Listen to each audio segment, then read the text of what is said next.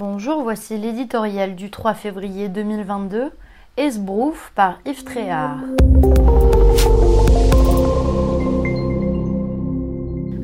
N'obligeait Emmanuel Macron à accueillir mercredi soir à Tourcoing les ministres de l'Intérieur des 27. Certes, la France préside pour six mois le Conseil de l'Union européenne, mais les réunions ministérielles se multipliant sur tous les sujets, le chef de l'État aurait très bien pu déléguer à cette occasion Gérald Darmanin, qui plus est chez lui dans cette ville du Nord. Ce dernier se fait ces temps-ci plus rare qu'à l'ordinaire dans les médias.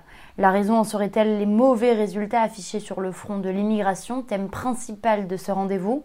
Naturalisation, demande d'asile, titre de séjour, tous les voyants sont au rouge et la dépense publique consacrée à cet effet s'élève à plusieurs milliards d'euros chaque année. D'où la nécessité pour le futur candidat de donner l'impression d'une reprise en main. À 67 jours du scrutin, l'opération de communication ne trompera pourtant personne, tellement les promesses élyséennes ont été nombreuses.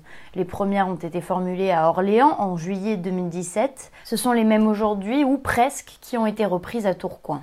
À quoi bon cet esbrouf?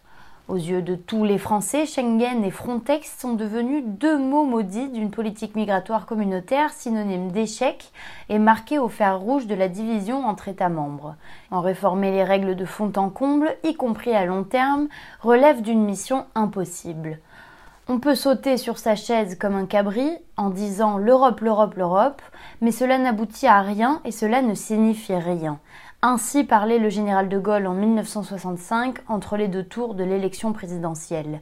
57 ans après, l'avertissement gaulien n'a pas pris une ride. Emmanuel Macron devrait le faire sien. C'est d'abord à l'échelle de la France qu'il convient de trouver des solutions à l'immigration, clandestine ou pas. Celles-ci existent, mais leur adoption exige réalisme et courage.